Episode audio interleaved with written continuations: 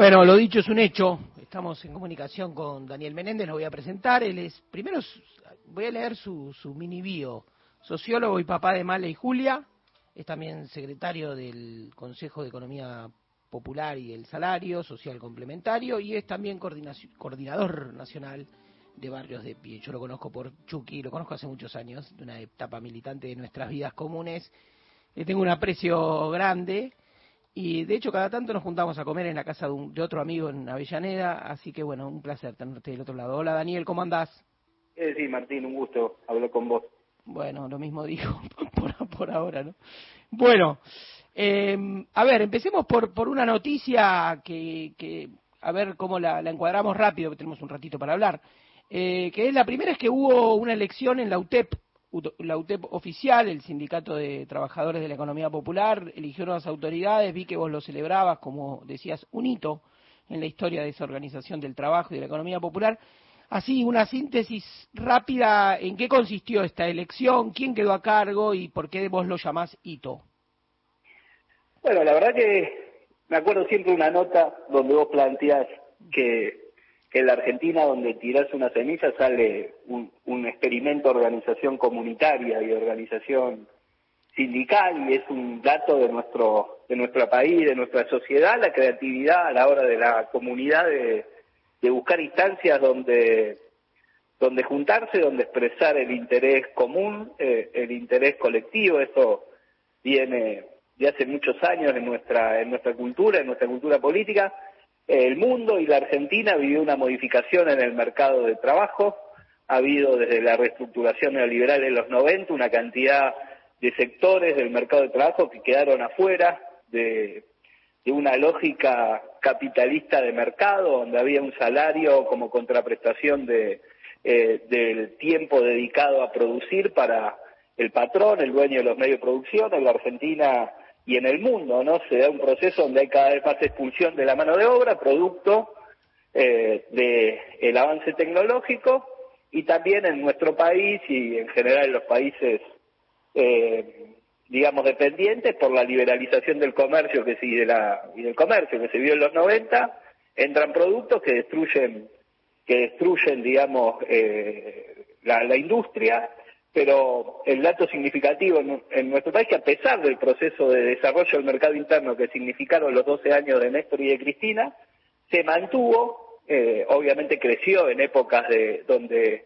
la destrucción del empleo era más significativa, pero aquel que perdió el empleo en los 90 y tiene 50 años, su biografía eh, se ve como un metalúrgico hasta los 40, en los 93, 94, 95 lo echaron, le dieron una doble indemnización y luego nunca más se reinsertó en la lógica de, la economía de mercado. Siempre o tuvo un kiosco o fue remisero o se dedicó a, comercializar eh, como cuenta propista eh, en distintos niveles, algunos con más con menos productividad y en carácter de subsistencia y otros con alguna posibilidad mayor, pero siempre hoy eh, nos encontramos con un mercado de trabajo siempre eh, en, por fuera de la lógica del convenio colectivo de trabajo. Hoy la clase trabajadora en la Argentina se encuentra la mitad trabajando con derechos, casi 7 millones de trabajadores, y otros 7 millones de trabajadores se encuentran trabajando y desarrollando su actividad productiva sin derechos, eh, y ahí va un montón de argentinos y argentinas que los movimientos sociales, desde los piqueteros de los 90 hasta 30 años de distintos procesos de, acumulación, terminó en, lo que ayer fue la cristalización de, un, de una elección que la UTEP nuclea a todo ese mundo de la economía, de la economía popular. Eh, y me parece que es un actor que puede dar un debate en la Argentina, ¿no? Eh, obviamente en épocas como las venideras que van a ser más difíciles en términos de, del marco y de la posibilidad de discutir esta agenda, pero sin duda una Argentina que, que se desarrolle y que se y que busque generar trabajo tiene que encontrarse con las dificultades de qué hacer con esa porción de la sociedad que por más que se que la Argentina crezca no hay empleo digamos en las condiciones eh, eh, del estado de bienestar no con, con convenios colectivos. Eso quedó muy muy reducido. Me parece que hay que crear nuevos derechos, nuevas formas de, de que esos eh, argentinos y argentinas ganen mayor productividad, generen nuevos derechos y me parece que un poco la, la participación de la UTEP y una experiencia en el día de ayer que desbordó ¿no? la, mm.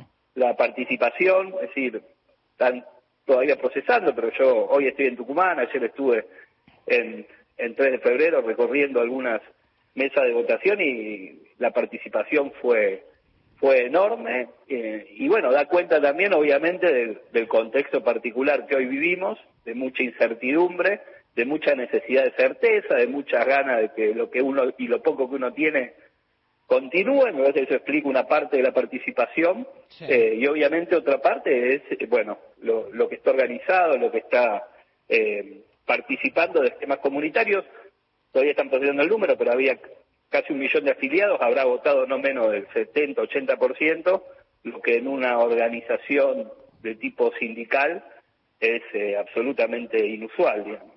¿70-80% de un millón de afiliados?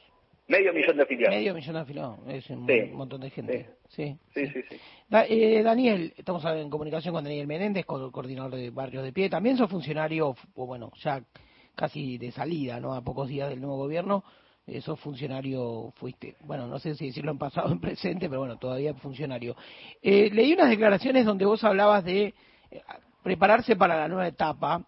Eh, estás comentando la, elección de, de, la UTEP, la nueva elección, una reafirmación de esa herramienta gremial para muchos, como vos describías, compatriotas que están fuera, digamos, de la economía formal, fuera del mercado de trabajo, fuera de los convenios colectivos de trabajo. Eh, ¿Cómo imaginás que viene, qué país empieza a partir del 10 de diciembre y, dónde te ves? No lo digo en términos personales, ¿no? Seguramente siempre tu, vida es un poco colectiva, pero ¿dónde te imaginás en el, futuro inmediato? No, me parece que hay primero certezas y después eh, todavía decisiones que habrá que ver que tome que tome el, nuevo gobierno, ¿no? Eh, me parece que en términos de una certeza es una reafirmación de un tipo de política económica que va a generar, eh, obviamente estamos en una situación difícil, pero que va a profundizar los problemas en el corto plazo seguro y quienes tenemos, eh, obviamente, estamos convencidos que es un camino que no va a generar un bienestar social, estamos convencidos que ese malestar va a dominar todo todo el periodo, pero en el corto en el corto plazo va a haber obviamente y en el mediano plazo un salto quizá como novedad de la desocupación. En la Argentina eh, la verdad que no falta el trabajo hoy quizá de los pocos eh, aspectos destacables de la situación socioeconómica. Hay actividad hay actividad económica hay una incentivación con bajos salarios y con distintas políticas indirectas de generar un sostenimiento de ingresos en un escenario obviamente a la baja, pero me parece que lo que se viene obviamente es, un, eh, es una destrucción de empleo eh, fenomenal, hay que ver la magnitud tanto del freno de la obra pública, de la liberalización de la cuestión económica y la destrucción, por tanto, de las pymes y del tejido productivo. Eh, me parece que eso es descartado, que, que vamos a convivir con, con, esa, con esa realidad me parece que obviamente lo que ya se anunció respecto de del Estado y la destrucción de empleo con niveles que estamos hablando por decenas de miles de trabajadores que van a perder su puesto de trabajo, son elementos que se vienen reafirmando cotidianamente. Me parece que a eso hay que sumarle, si viene de la mano de un proceso represivo que implica un salto en, en, los niveles de de violencia que, que vivimos eh, obviamente en, los, en las últimas décadas, así que eso son parte de, lo que de lo que hay que esperar y ver cómo cómo se cómo se plantean y cuáles son los esquemas de los distintos espacios, sectores sociales y, y la oposición política, los marcos de, de negociación y de discusión que va a habilitar el, el, el nuevo el nuevo gobierno, ¿no? Me parece que eh, hay, hay certezas que tiene que ver con que va a haber un deterioro eh, social importante, va a haber una disputa en relación a cuánto tiene que ver con las decisiones de mi ley y cuánto tiene que ver con la herencia, mm. para construir consenso, para que esa realidad no le explote en su, en su digamos, eh, en su imagen, digamos, al, al nuevo gobierno. Obviamente van a achacar que, que todo tiene que ver con con una herencia y bueno, eh, estaremos discutiendo durante un tiempo probablemente que no es herencia liberalizar el comercio, no va a ser herencia la destrucción y la magnitud que van a, en que van a achicar el Estado.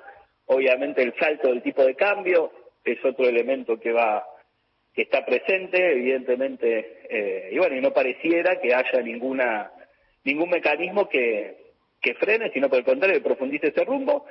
Por lo tanto, eso me parece que es un dato ya prácticamente eh, como, como una realidad inmediata y después, bueno, veremos, ¿no? el nivel y el tenor de la represión y de la conflictividad social que, mm. que propongan y las instancias de, discusión y de articulación posible en el diálogo político y social que, lleven adelante. Todo eso me parece todavía está habrá que verlo andar. ¿no? Daniel, vos eh, también tenés un, como decía, no sos sociólogo, tenés una beta de, también de analista, ¿no? incluso tal como declarás.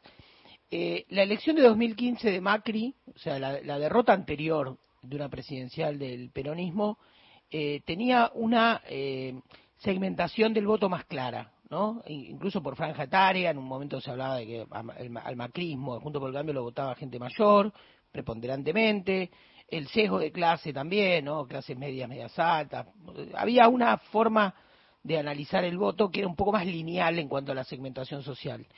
El voto de Miley, eh, obtenido en el balotaje, tiene un elemento federal, viene del interior hacia, ¿no?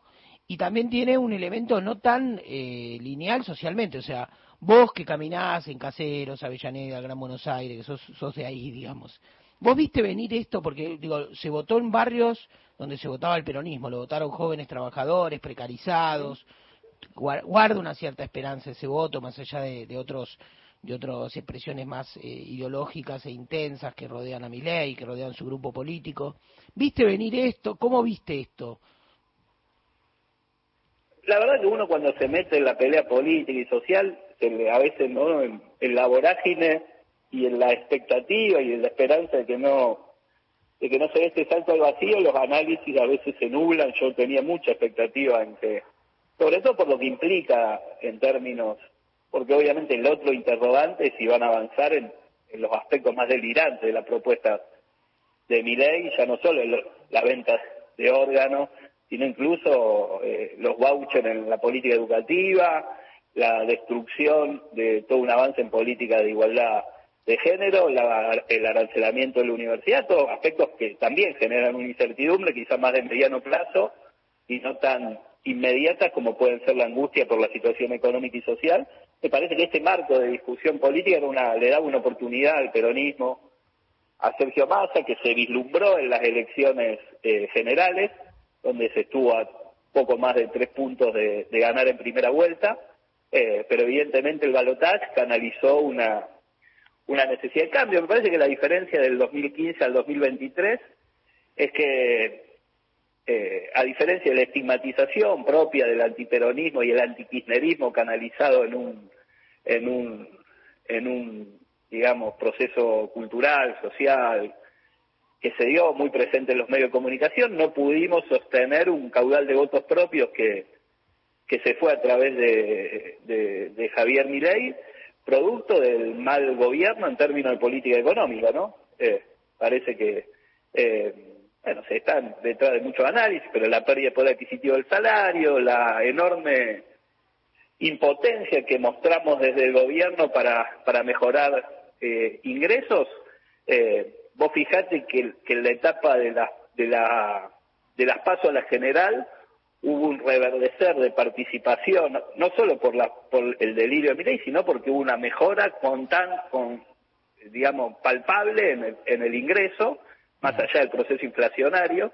Eh, pero me parece que lo que explica, eh, obviamente hubo un bloque marcadamente social eh, en, el 2015 contra un bloque, si vos querés, popular, y hoy lo que se ve es un bloque fragmentado del campo popular, donde una parte del campo popular votó a mi ley. Mm. Y me parece que eso se explica porque, porque hicimos, dimos, hicimos pelota del ingreso, pero tuvimos una política que en términos de ingresos ha, sido ha generado mucho daño y no lo no lo hemos podido revertir ahí obviamente están las incapacidades están los debates internos pero bueno lo que se dijo todo este tiempo, ¿no? Están las dificultades de la pandemia, las dificultades de la, eh, del contexto internacional. Si a la pérdida de poder adquisitivo se le suma el, eh, una inflación que pasó del 50 al 150 y que ya es otro fenómeno social, ¿no? Es decir, un desorden en la, como decía Cristina respecto al gobierno de Macri, que ve un desorden de la familia, bueno, el 150% de inflación ya directamente pasó el desorden al caos y, y bueno, y eso genera mucha angustia de falta de posibilidad de, de, planificar, de proyectar. Eh, obviamente, yo estoy convencido que la mejor forma de resolver todos estos problemas, que muchos de ellos nosotros eh, empeoramos, tenía que ver con, con, el horizonte que planteaba, planteaba Sergio, que tenía mucho más de, de, cambio que de continuidad y un montón de cosas. Eh, pero bueno, me parece que la que el ejercicio del gobierno eh, generó mucho daño en nuestra base social y eso, digamos, lo articuló con, con un conjunto de sectores que ya venían mm. eh, que ya venían rotos con nuestro con nuestro esquema de de, de, de, ideas, eh, ¿no? Es decir, del antiquimerismo que, que está muy que está muy presente. Eh, eh, y bueno, y después hay otras variables secundarias, eh, la utilización de, redes sociales, la irrupción de un nuevo de un nuevo fenómeno que se articuló con el otro entramado juntos por el cambio más viejo y, y bueno, y eso generó un, una nueva mayoría, ¿no? Lamentablemente, pero si vos me decís, me parece que tiene mucho que ver como explicación para que crezca los sectores opositores, la pérdida por adquisitivo del ingreso y la alta inflación como, como fenómeno, ¿no? Que, eh, que bueno, que caló muy hondo y que, eh, que la sociedad evidentemente eh, optó por, eh, por, por generar un cambio a pesar de que muchos, eh, me parece que en esa esperanza rápidamente se van a ver, se van a ver eh, defraudados. Bien. Bueno, Daniel, te agradezco mucho esta comunicación, esta charla. Sé que estás en Tucumán, te tomaste un rato para hablar con nosotros, con la radio pública. Y bueno, espero verte antes de fin de año, comer un asado y ya en vivo y en la intimidad charlar un poco de lo que viene. Bueno, te mando un fuerte abrazo.